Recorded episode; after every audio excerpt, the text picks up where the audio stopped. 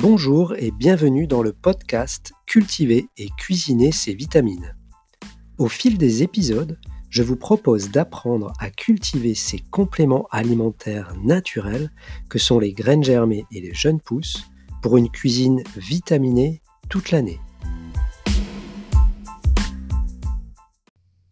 Dans ce quatrième épisode qui s'intitule Transformer sa cuisine en jardin, nous allons apprendre à cultiver nos vitamines toute l'année chez nous à moindre coût.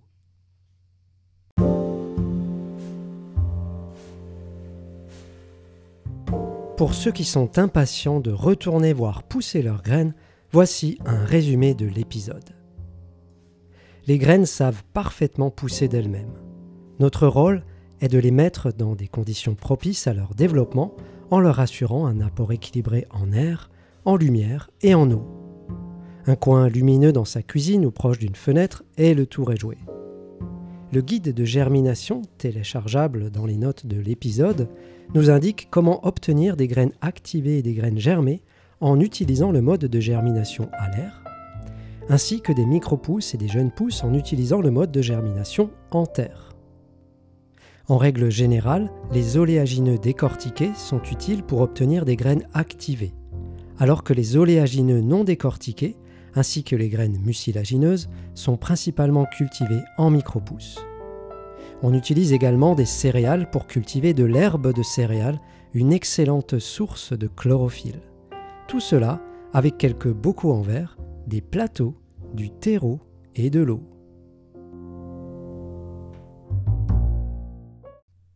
Pour faire son jardin d'intérieur, l'idéal est de disposer d'un coin lumineux et aéré dans sa cuisine ou dans toute autre partie de son lieu d'habitation.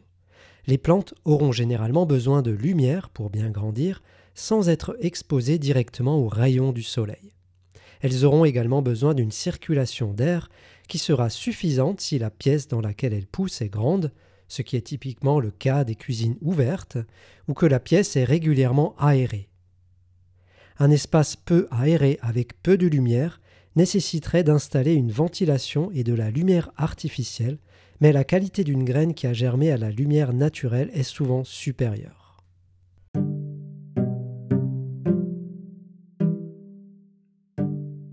Dans l'épisode La vie des graines, quatre principaux stades de germination ont été définis. Voici un rappel.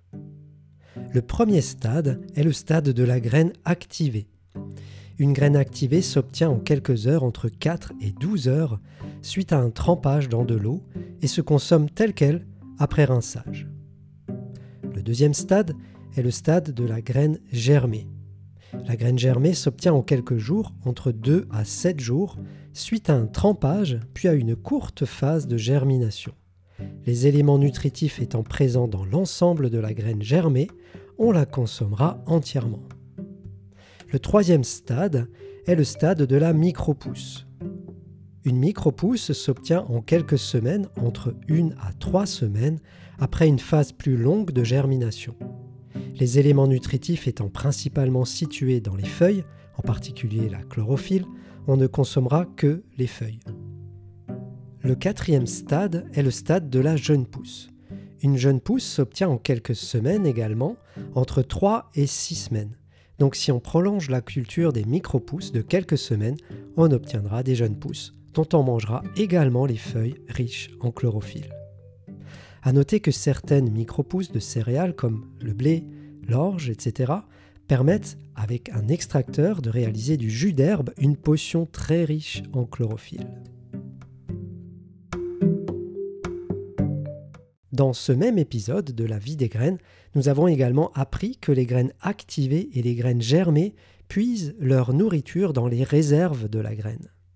Elles n'auront donc pas besoin de terre pour germer et leur temps de germination avant récolte sera court, de quelques heures à quelques jours. On les fera germer à l'air. Les micro-pousses et les jeunes pousses, quant à elles, auront besoin de nutriments présents dans la terre pour poursuivre leur croissance. Leur temps de germination avant récolte sera donc plus long, d'une à plusieurs semaines. On les fera germer en terre. Ce qui nous amène à deux modes de germination différents. La germination à l'air et la germination en terre. La germination à l'air est réservée aux germinations courtes, de quelques heures à quelques jours. Elle se fera soit avec un bol et une passoire, soit dans un bocal. La graine sera généralement trempée, puis rincée parfois durant plusieurs jours. Cela concerne les graines activées ainsi que les graines germées. La germination en terre, quant à elle, est réservée aux germinations longues, d'une à plusieurs semaines. Elle se fera dans une soucoupe remplie de terre. La graine ne sera pas nécessairement trempée, mais arrosée durant tout le temps de sa pousse. Cela concerne les micro-pousses ainsi que les jeunes pousses.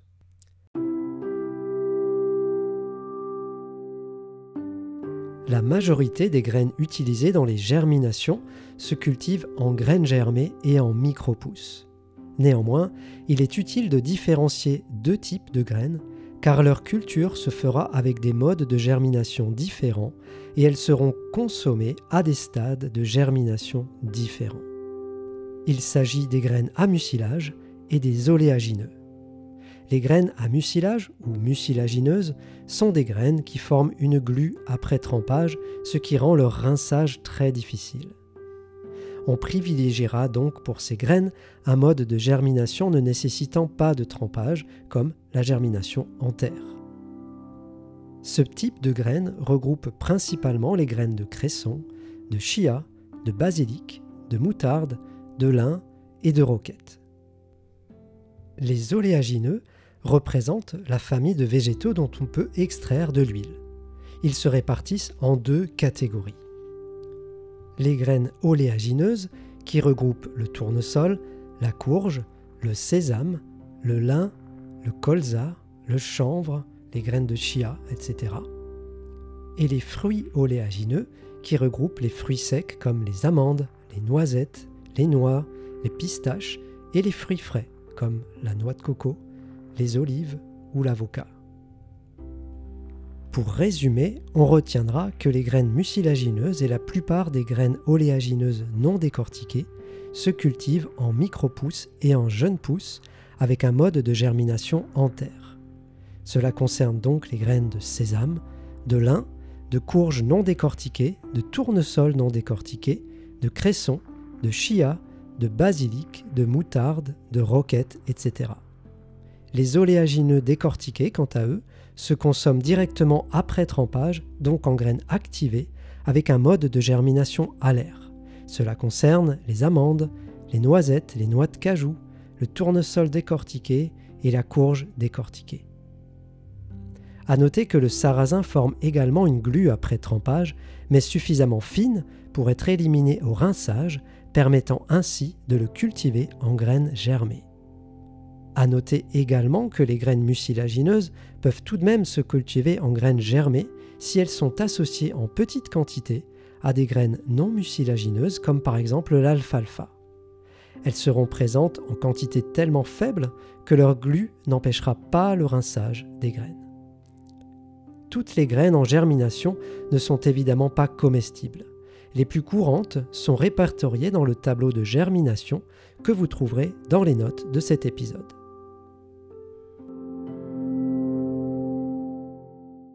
Ce tableau de germination fait tout le travail à notre place en nous indiquant pour les graines les plus courantes leur temps de trempage minimum, leur temps de germination avant récolte et quel type de récolte sera à privilégier. Concernant le temps de trempage, pour faire simple, on retiendra qu'un trempage d'une nuit conviendra pour la majorité des graines, même celles à trempage court. Si on est pressé, par contre, on utilisera le temps de trempage minimum indiqué dans le tableau. Concernant la quantité de graines, il faut savoir qu'une graine réhydratée prend beaucoup plus de place qu'une graine sèche. On prendra donc soin de ne mettre qu'une petite quantité de graines à tremper, de l'ordre d'une à trois cuillerées à soupe, pour garantir qu'elles auront assez d'espace pour germer.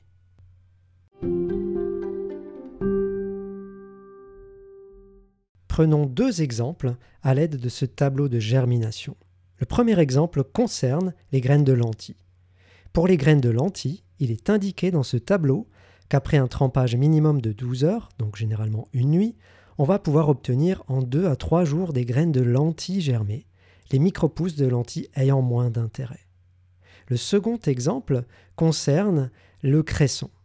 Avec des graines de cresson, il est indiqué dans ce tableau qu'aucun trempage n'est nécessaire car le cresson appartient aux graines dites à mucilage et qu'en 6 à 8 jours on y obtiendra des micro-pousses de cresson.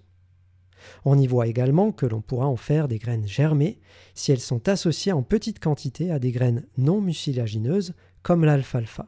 Dans ce cas, on mélangera les graines de cresson en petite quantité avec des graines d'alfalfa et on suivra les consignes pour réaliser les graines germées d'alfalfa ce qui signifie un trempage minimum de 6 heures, donc une nuit fera parfaitement l'affaire, pour obtenir en 4 à 6 jours des graines germées d'alfalfa et de cresson.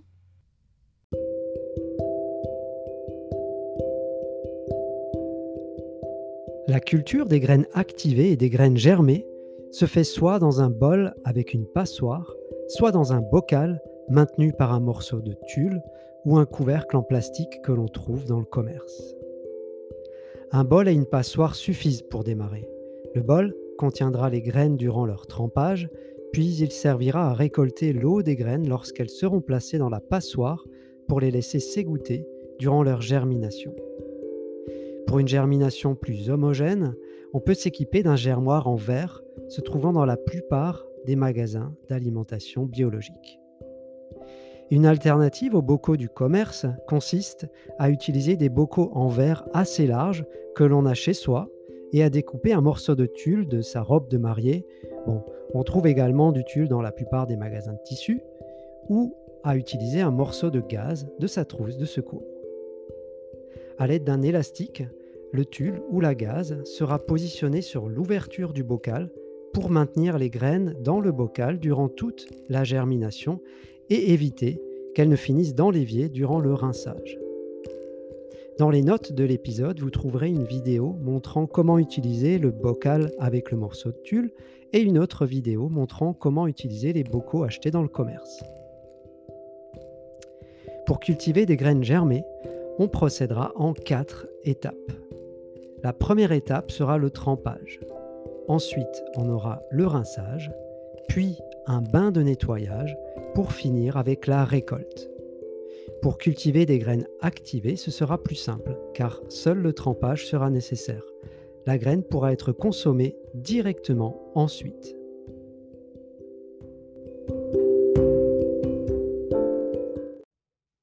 Première étape, le trempage. Pour amorcer le processus de germination, plongez les graines dans un bocal rempli d'eau et les laisser tremper ainsi durant le temps indiqué dans le tableau de germination. En général, les graines s'accommodent d'une nuit de trempage. On va préférer une eau de qualité pour cette étape, car c'est le moment où la graine va rester le plus longtemps au contact de l'eau.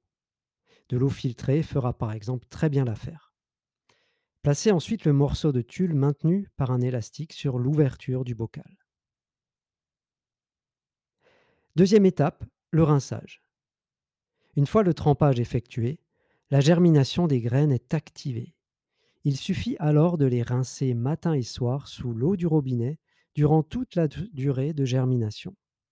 Entre les rinçages, le bocal sera posé sur un égouttoir, ouverture vers le bas, pour que l'eau puisse sortir et l'air rentrer.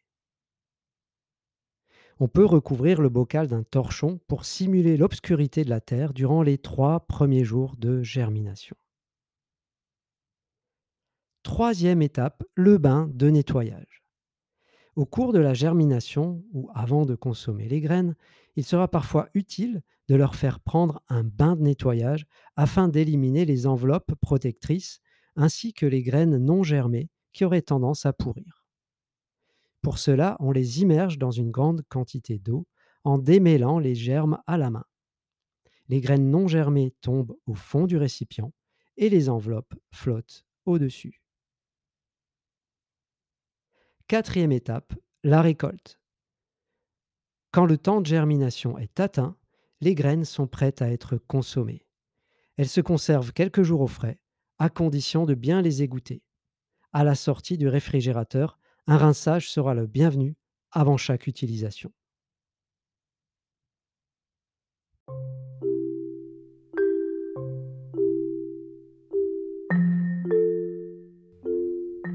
Pour cultiver des micro-pousses, de l'herbe de céréales et des jeunes pousses, il nous faudra deux plateaux pour jardinière, du terreau, un vaporisateur et des ciseaux pour la récolte.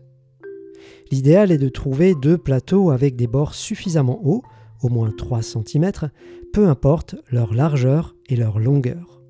Ces deux plateaux seront superposés l'un sur l'autre afin de maintenir la graine humide durant les premiers jours de germination. Certaines graines comme le petit pois et le tournesol ont besoin d'une pression pour forcer leurs racines à se diriger dans le sol et ainsi ancrer la graine dans le terreau. On peut pour cela placer de gros livres sur le plateau du haut en veillant à retourner ce plateau dans les instructions suivantes afin qu'il s'appuie directement sur les graines. Si on possède un jardin avec son propre terreau, c'est très bien, on pourra l'utiliser. Sinon, on peut prendre le type de terreau que l'on trouve dans les magasins de jardinerie, de préférence utilisable en agriculture biologique. La densité de graines est un facteur important à prendre en compte dans la culture des micro-pousses, des jeunes pousses et de l'herbe de céréales. La densité de graines est en réalité la quantité de graines rapportée à une surface. Comme cité précédemment, une graine réhydratée prend beaucoup plus de place qu'une graine sèche. Cela est d'autant plus important lors de la germination en terre pour deux raisons. La première, c'est que beaucoup de graines sont utilisées sèches, sans trempage préalable, en particulier les graines à mucilage. Elles vont donc gonfler au premier arrosage. La seconde raison est qu'une densité de graines trop élevée pourrait aboutir à de la moisissure et à une germination peu homogène. Chaque graine a une densité qui lui est propre et qui est fonction de sa taille, mais on retiendra une règle simple. Lorsque l'on sèmera nos graines sur la terre, on veillera à les espacer environ de la largeur d'une graine afin de leur laisser suffisamment d'espace pour se réhydrater et germer. Ainsi, on se prémunira de l'un des pires ennemis de la germination en terre, qui est la moisissure. Comme pour la culture des graines activées et des graines germées, on procédera en quatre étapes. La préparation, la plantation, l'arrosage et la récolte.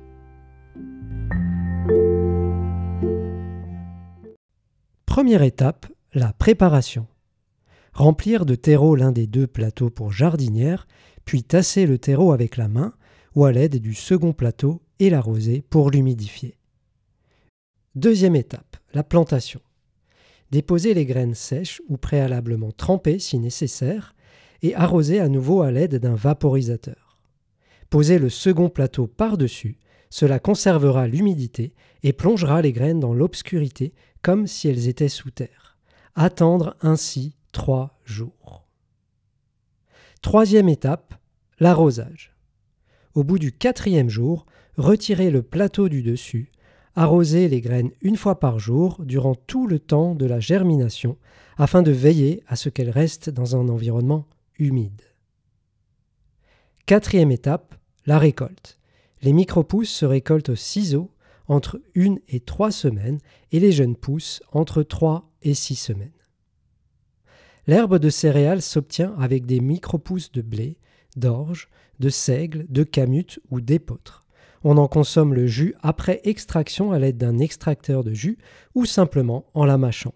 L'herbe étant très riche en chlorophylle, elle revitalise les cellules en profondeur, à consommer en petite quantité au départ, le temps pour le corps de s'y habituer.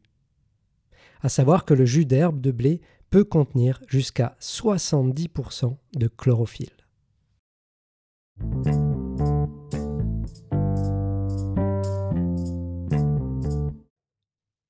En général, les germinations se conservent quelques jours au réfrigérateur après avoir été bien égouttées. Au moment de les manger, les sortir du réfrigérateur, les placer dans une petite passoire pour les rincer sous l'eau avant de les rajouter dans son assiette. Il arrive de faire germer des graines trop longtemps, ce qui peut parfois rendre leur consommation moins agréable. Dans ce cas, un séchage au four ou au déshydrateur est possible avant de les mixer en poudre pour les conserver, cette fois au sec. On rajoutera alors cette poudre aux salades ou à tout plat qui nécessiterait un apport de nutriments. Pour conserver les graines germées qui ont été cultivées dans un bocal, il suffira de trouver un couvercle adapté et de le visser dessus avant de mettre les graines au réfrigérateur. Beaucoup de couvercles de bocaux de confiture feront l'affaire, et on trouve également dans le commerce des bocaux de cornichons par exemple, ou de purée d'amandes de la même taille que les germoirs en bocaux du commerce. Leur couvercle en métal se fixera sur le bocal du germoir et inversement, le couvercle en plastique du germoir se fixera sur le bocal des cornichons. On pourra alors mettre nos graines au frais tout en démarrant d'autres germinations et ainsi augmenter le nombre de bocaux de germination à notre disposition.